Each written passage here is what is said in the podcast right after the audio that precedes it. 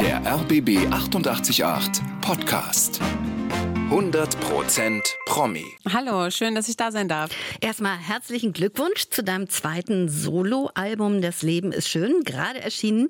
Aufregend? Na klar, super aufregend. Wie fühlt sich das denn an, so das erste Mal das Album in der Hand zu halten und sich dann auch äh, selbst im Radio mit den neuen Songs zu hören? Mm, tatsächlich äh, bin ich, ich glaube vor drei Tagen saß ich das erste Mal im Autoradio, als der Song Das Leben ist schön lief und das ist immer so ein ganz besonderer Moment, weil das halt es ist halt nicht auf irgendeiner Playliste oder in, von irgendeinem Streamer, sondern das hat halt dann jemand entschieden, dass der Song im Radio eingesetzt wird. Und dann denkt man, und alle quasi, die jetzt diesen Radiosender hören, hören halt diesen Song und das ist, das ist schon was Besonderes. Ja klar, und über das Album sprechen wir natürlich noch ausführlich, hören nachher auch noch rein. Aber lass uns dich erstmal noch ein bisschen näher kennenlernen. Du bist ja in Brandenburg geboren, aufgewachsen, dein Papa Ingenieur, die Mutter Krankenschwester. Wann und wie hast du für dich die Musik ganz bewusst entdeckt?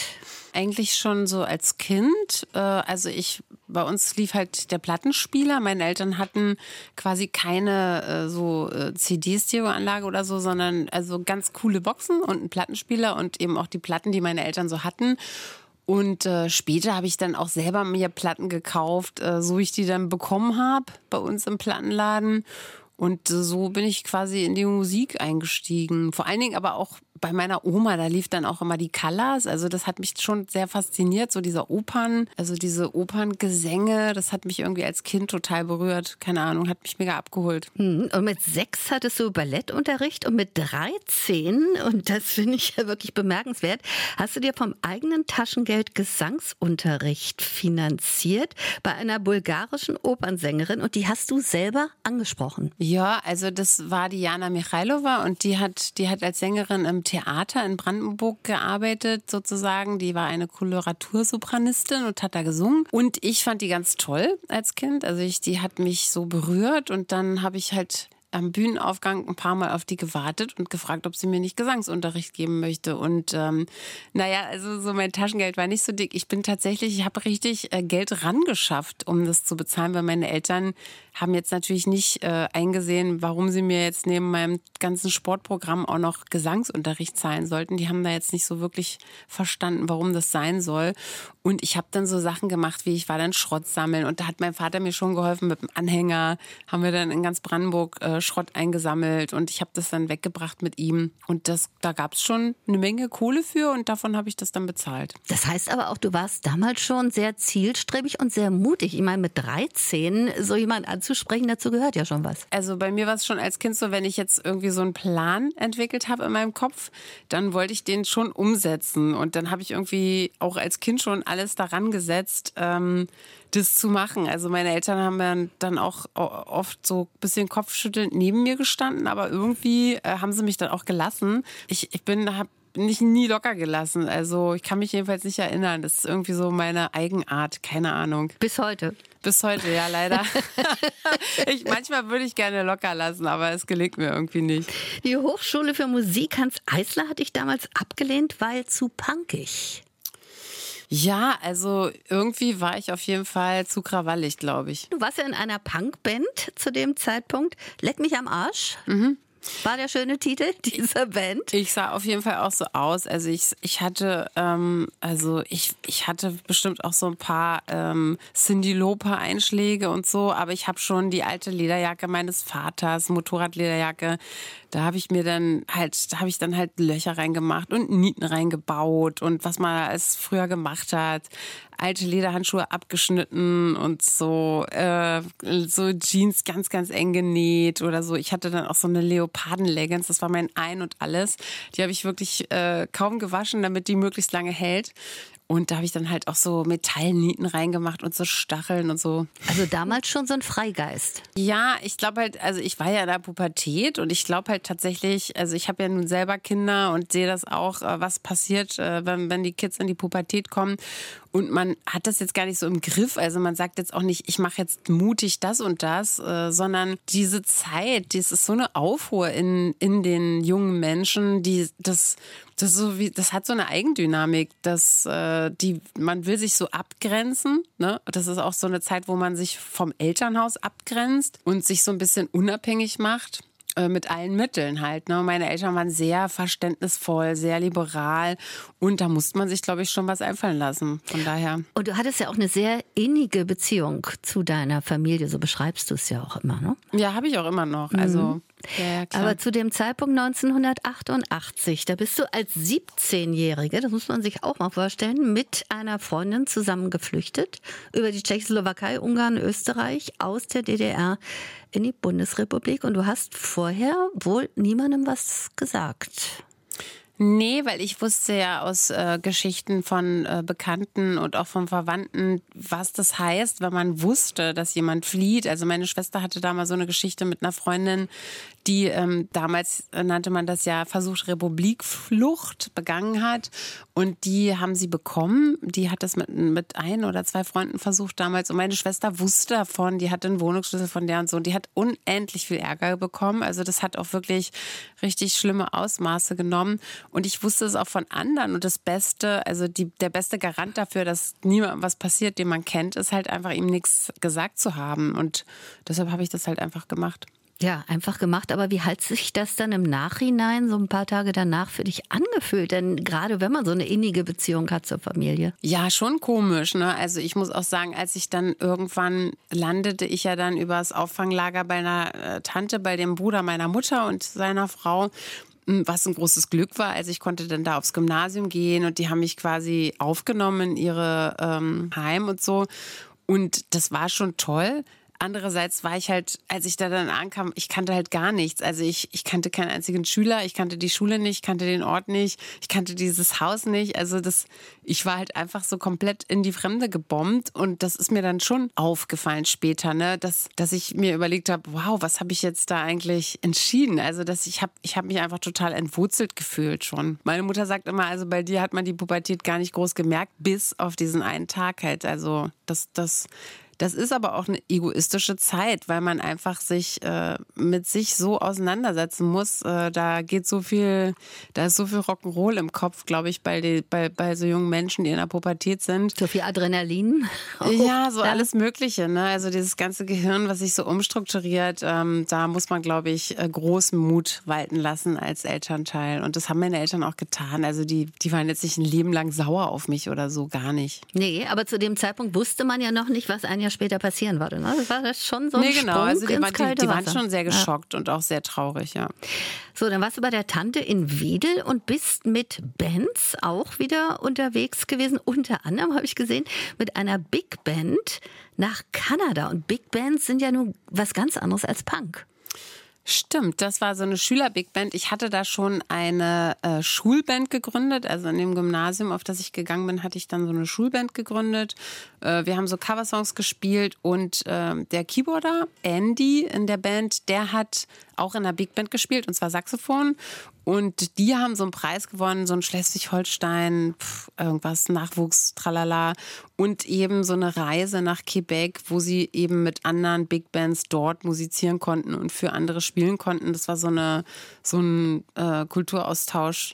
Und da haben die mich gefragt, ob ich nicht Lust habe, mitzumachen, als Sänger quasi. Und ähm, also ich liebe Jazz total. Also, und ich kannte auch so ein paar Sachen. Und dann haben wir uns den Rest drauf geschafft und dann bin ich da mitgefahren. Es war toll. Es war eine meiner ersten großen Reisen. Ab 1992 dann in Hamburg hast du die Ausbildung gemacht im Stage School für Musik, Tanz und Drama. Und war das dann auch der Moment, wo du so die Schauspielerei für dich entdeckt hast? Ja, also das, ich hatte da zwei tolle Schauspiellehrer. Also ich hatte mehr mehr als nur die beiden, aber die beiden sind so für mich als, als Student herausgestochen. Das war die ähm, deutsche Erla Prollius und äh, ein französischer Lehrer Dominique Le Parc. Und die haben so bei mir, sage ich jetzt mal so, die Liebe zu diesem Beruf des Schauspielers entfacht, also auch zu dieser Kunst, also und allem, was so dazugehört. Das ist, glaube ich, so da an dieser Schule schon geboren, ja. Mhm. Und dann hast du irgendwo, glaube ich, mal gesagt, dass du den Sprung dann zum Fernsehen vom Theater als Befreiung empfunden hast. Inwiefern denn? Also ich habe irgendwie das Gefühl gehabt, das ist eher so mein Ding. Also dieses, ich bin schon so ein großer Teamplayer und äh, Filme machen ist ja auch äh, Teamplaying, aber ich sag mal, ich, ich bin so als Kind, ich, ich war immer so, ich, ich wäre heute so ein hundertprozentig so ein ADHS-Kind, hm. äh, dem man so Pillen verschreibt, wenn die Eltern damit zu irgendeinem Psychologen gehen oder so. Und meine Eltern haben das halt anders gelöst. Die haben mich halt ganz viel Sport machen lassen und ich durfte alles ausprobieren und ähm, ja, ich war halt immer unterwegs und, und immer neugierig und immer, also ich, ich, ich, die haben halt nie gesagt, ja, jetzt reicht's aber mal mit ausprobieren, sondern die haben immer gesagt, ja, cool, ach, das hast du auch wieder ausprobiert, na toll, ne?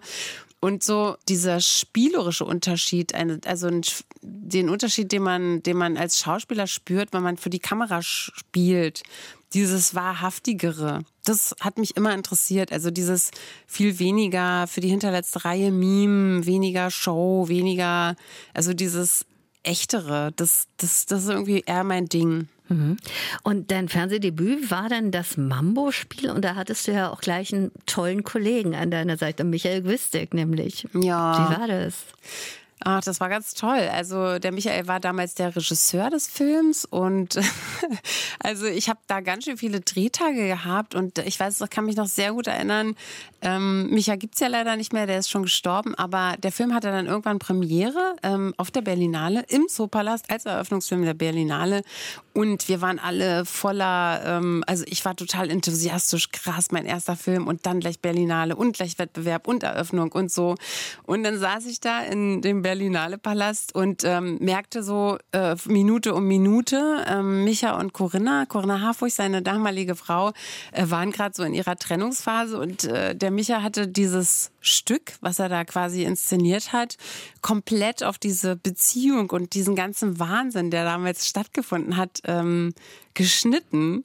Und ähm, ich hatte dann auch mal erfahren, dass zwischendurch, dass die Schnittfassung unendlich lang, also doppelt so lang wie eigentlich geplant war, die erste. Mhm. Und dass das ein riesengroßer Prozess war, der sich natürlich irgendwie gemeinsam mit dieser Trennung äh, immer um die beiden ring rankte. Und ich saß neben Jürgen Vogel, den wird der ein oder andere auch kennen, auch ein toller Kollege. Und wir beide wurden immer kleiner im Stuhl, weil erstens äh, waren wir fast komplett aus diesem Film geschnitten. Und zwar beide. Und zweitens war das halt so wirklich so, dass wir dachten so, oh mein Gott, das war, das war quasi ein Verarbeitungswerk. Und dann sind wir ähm, auf die Bühne gegangen, nachdem äh, der Film zu Ende war. Und dann war wirklich so für die Schauspieler so ganz kläglicher, langsamer Applaus. Und dann kam der Micha auf die Bühne als Regisseur und der wurde dann ausgebucht vom, also vom geballten Zoopalast. Und ja, dann bin ich nach Hause gefahren. Ich war da mit meinem Fahrrad und dachte so, guck mal, Anna, also schlimmer kann es jetzt eigentlich gar nicht mehr kommen. Also das ist wirklich, das war gleich, äh, das war gleich eine super gute Lehre. Und dann dachte ich auch, so ist das halt. Also die Arbeit war aber toll und ähm, ich habe da ganz viel gelernt. Ich hatte eine schöne Zeit und was auch immer daraus geworden ist, ähm, ich war total happy. Bin dann, habe dann mir zu Hause irgendwie, habe ich mich dann äh, an mein Fenster gesetzt und dachte, guck mal, am Ende ist das doch trotzdem geil, dass du es gemacht hast. Mhm. Und das kann vielleicht heute gar nicht mehr jeder einschätzen, der diesen Film sieht. Aber für dich hast du doch einfach total viel Spaß gehabt, was gelernt und einfach bei, beim eigentlich interessanten Ding mitgemacht. Und darum geht's. Und nicht darum, was am Ende die Leute denken. Ne? Das Absolut, ja. War dann gleich so mein erstes Learning, war lustig. und dem breiten Publikum kann man, glaube ich, sagen, wurdest du dann bekannt durch den WDR-Tatort damals? Würdest du das auch als deinen Durchbruch bezeichnen? Beruflicher Art? Ja, Durchbruch weiß ich nicht. Also ich habe da ja wirklich, die Lissy Pütz war ja eine ganz kleine Rolle. Ich, ich glaube halt, für mich war das so ein bisschen Freischwimmen. Also ich war ja wirklich noch ganz jung und unerfahren. Ich habe da auch noch studiert, als ich angefangen habe, da zu drehen. Und ähm, ich hatte in Klaus Behrendt und Dietmar Bär zwei Kollegen, die wirklich unglaubliche Engel sind. Also in in deren Händen oder mit denen zusammen es als Schauspielanfänger, der wirklich von Tuten und Blasen keine Ahnung hat, möglich war, sich ganz in Ruhe zu entwickeln. Ich hatte das Glück, ähm, beim Tatort kommen wirklich tolle Leute vorbei. Also ich habe mit super Kollegen spielen dürfen, ich durfte mit tollen Regisseuren drehen und konnte schön aus der zweiten Reihe so ein bisschen zugucken, wie man das so macht. Ne? Mhm. So. Und dafür war das einfach genial. Also so zum Wachsen langsam, ne? Das war echt cool, weil war nicht zu viel Verantwortung auf meinen Schultern und eben aber auch nicht zu wenig. Das war sehr, sehr gut. Das ist eigentlich der Idealfall. Ja, ich weiß nicht. Also es ist natürlich auch toll, wenn man, äh, wenn einer vorbeikommt und sagt, hey, wie ist es? Du spielst jetzt hier die Hauptrolle in Babylon, hast noch nie was gedreht, aber ich mach das jetzt mal mit dir. Ist natürlich auch toll und auch eine Chance, aber ich, also für mich war das so so ein gesunder Weg. Also, weil wenn man so in der zweiten Reihe immer da ist, an so einem Filmset, dann sieht man eben auch die Sachen, die nicht so schön sind. Und man nimmt das halt alles so auf und man kann das alles äh, ganz in Ruhe verarbeiten erstmal. Ne? Und man wächst so ein bisschen easier da rein, als wenn man jetzt gleich so hochgebombt wird. Mhm. Und 2000 gab es in den Film Halt mich fest, gemeinsam mit Jan-Josef Liefers. Wann und wie seid ihr euch denn das erste Mal begegnet? Wir sind uns das erste Mal begegnet, ähm, als wir geprobt haben für diesen Film. Also gar nicht bei dem Casting, sondern bei den Proben. Also der, der Film wurde gemacht von Horst Scherber. Das ist ein toller Autorenregisseur, der eben auch seine Projekte selber schreibt. Und der hatte an diesem Projekt sechs Jahre gearbeitet das war so ein Traum von ihm. Ich glaube, er ist auch ein bisschen vielleicht so seine Geschichte. Und er wollte halt, wir haben da eine Band gespielt mit ähm, Jan Gregor Kremp, ähm, Jan Josef und Lars Rudolf und ich sozusagen als Sängerin. Und äh, der Film fängt an, Lars Rudolf pustet sich mit einem Schrotgewehr ähm, den Kopf äh, von den Schultern und wir treffen uns halt auf seiner Beerdigung und wir waren mal eine Band und wir beschließen dann in der Nacht der Beerdigung, ähm, dass wir halt einfach wieder Musik machen. Und äh, ja, und dann gehen wir halt und äh, und machen zusammen Musik und das musste man schon proben. Also der Regisseur hatte damals, der Horst hatte die Idee, dass wir das alles live machen, dass es nicht vorproduziert wird, sondern dass jeder Ton, der da gespielt und gesungen wird, wirklich in dem Moment auch eingespielt wird, was, was ja schon was Besonderes ist für einen Film, weil normalerweise machen die Leute dann im Studio eine Konserve und dann wird in der Szenerie nur so getan, als ob man das spielt oder singt. Und das hat er eben nicht gemacht. Und dafür mussten wir proben und da haben wir uns so ein bisschen besser kennengelernt. Und war das so die berühmte Liebe auf den ersten Blick? Äh, ja, würde ich schon sagen. bei beiden, weil manchmal ist es ja erstmal nur bei einem und der andere braucht noch ein bisschen Zeit. Doch, ich würde schon sagen, also wir waren bestimmt auch ein bisschen irritiert voneinander, aber wir waren schon, das war schon so eine Anziehung von Anfang an. Ihr beide habt ja da in diesem Film, um noch einen Moment erstmal bei dem Film zu bleiben, bleiben, auch zusammen eben gesungen, nämlich Purple Rain und Next Door to Alice. Und da kam ja dann auch schon sozusagen eure beiden ja, Hobbys, die ihr ja verbindet mit eurem Beruf, äh, auch schon zum Tragen, nämlich beide Musiker und beide auch Schauspieler. Hm, ja, stimmt. Also ich hatte damals ja schon Musik gemacht. Also ich habe damals in Hamburg mit einem tollen Musiker gearbeitet, Michel van Dijk. Ich habe allerdings auf Englisch Musik gemacht. Bevor ich halt mich festgedreht habe, habe ich Anatomie gedreht. Da habe ich quasi den den Titelsong äh, zu beigesteuert mit My Truth. Das war damals so eine Single, die ich ausgekoppelt habe mit der Plattenfirma Laughing Horse. Und ähm, also ich habe schon auch den Versuch gemacht, sage ich jetzt mal, in diesem Profibereich äh, Fuß zu fassen. Ich habe dann aber irgendwie gemerkt, dass das Englische nicht mein Ding ist. Witzigerweise hat der Jan Josef nach Halt mich fest ähm, sein erstes englisches Album gemacht und dann auch gemerkt, dass es nicht sein Ding ist. Also wir haben da so, man kann da schon auch so gewisse Parallelen witzigerweise feststellen. Und das war ja aber eigentlich noch die Zeit, wo du ähm, weder heiraten wolltest, noch Kinder kriegen wolltest und dann war plötzlich alles anders. Als ich den Jan kennengelernt habe, war alles anders. Davor habe ich gedacht, das mache ich alles nicht mit Kindern und heiraten und zusammenziehen, mochte ich auch nicht so. Also ich habe so quasi die, meine ganze Studentenzeit mit Freunden zusammen gewohnt, vor allen Dingen mit einem Freund Freund, das ist ein, auch ein ganz toller Schauspieler, Alexander Jovanovic. Und wir waren so eine WG. Ab und zu strandete mal einer von anderen Jungs bei uns, äh, weil er irgendwie bei seiner Freundin rausgeflogen ist oder andere Probleme hatte oder keine Kohle oder so. ähm, ähm wir, wir sind miteinander, glaube ich, viermal umgezogen. Und ähm, ich mochte total mit dem zusammenzuleben, weil ich, ich mochte nicht so gerne ganz alleine sein. Aber ich fand es auch irgendwie cool, dass wenn ich dem sage, ey, kannst du vielleicht mal deine Schlüpper aus dem Bad räumen, dass der dann nicht sauer auf mich ist, weil wir halt Freunde sind und nicht jetzt so eine Beziehung miteinander haben. Und dann dachte ich irgendwie immer, also mit so einem Menschen, den man jetzt so liebt, äh, so eng zusammenwohnt, dass dieser Alltag und so, da, da war ich irgendwie immer abgeschreckt von. Und dann kam Jan ins Spiel. Und dann kam der Jan ins Spiel und dann war alles anders. Dann war es mir irgendwie egal.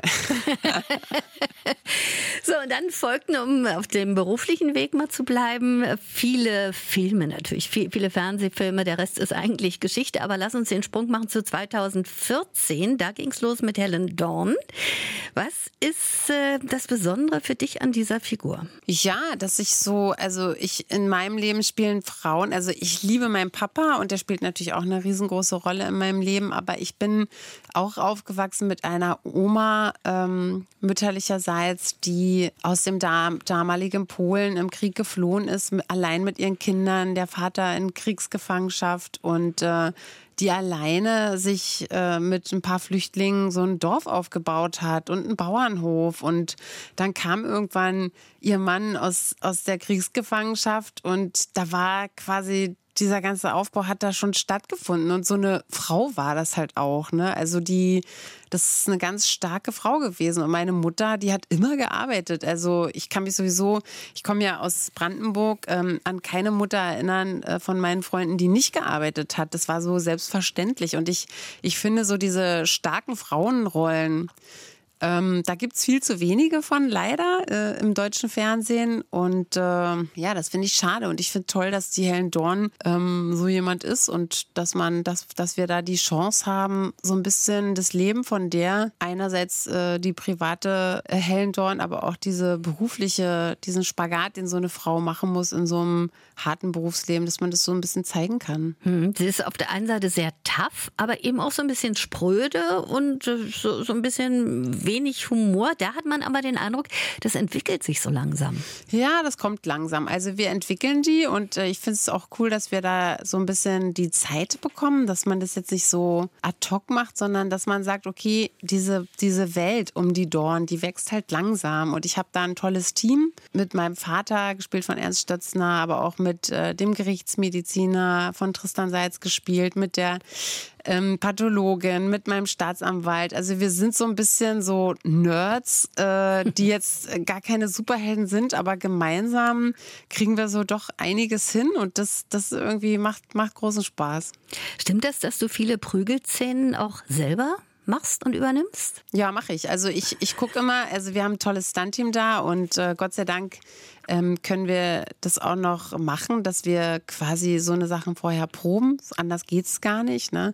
Also es gibt ja auch ähm, gibt es ja auch, dass man sagt, okay, das Budget ist jetzt so gering, da kann man diese Szenen gar nicht reinschreiben in die Drehbücher, aber bei uns geht es noch und äh, da bin ich auch sehr froh drum, weil manche Sachen ist es natürlich toll für den Kameramann, wenn das nicht eine Stuntfrau machen muss. Ich habe aber auch eine tolle Stuntfrau, das ist selber eine äh, Hauptkommissarin, die mich immer dubelt, wenn es äh, sein muss. Ja, ich mache es aber gerne selbst. Ich finde es toll, das auch zu erfahren, was für ein körperlicher Stress das ist.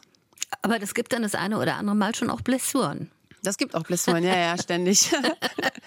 ja, da geht natürlich auch schon mal was daneben, das ist halt so. Du bist Schauspielerin, aber eben auch Vollblutmusikerin bis 2016 nach dem Tod von Tamara Danz.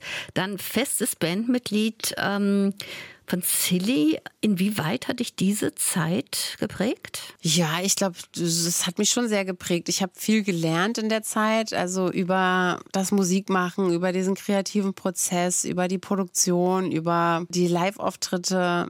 Ich habe äh, durch die Zusammenarbeit mit dem Texter Werner Kramer, glaube ich, ein ganz gutes Gespür für diese Texte entwickelt. Ich habe ganz viel gelernt, glaube ich. Also das hat mich schon geprägt.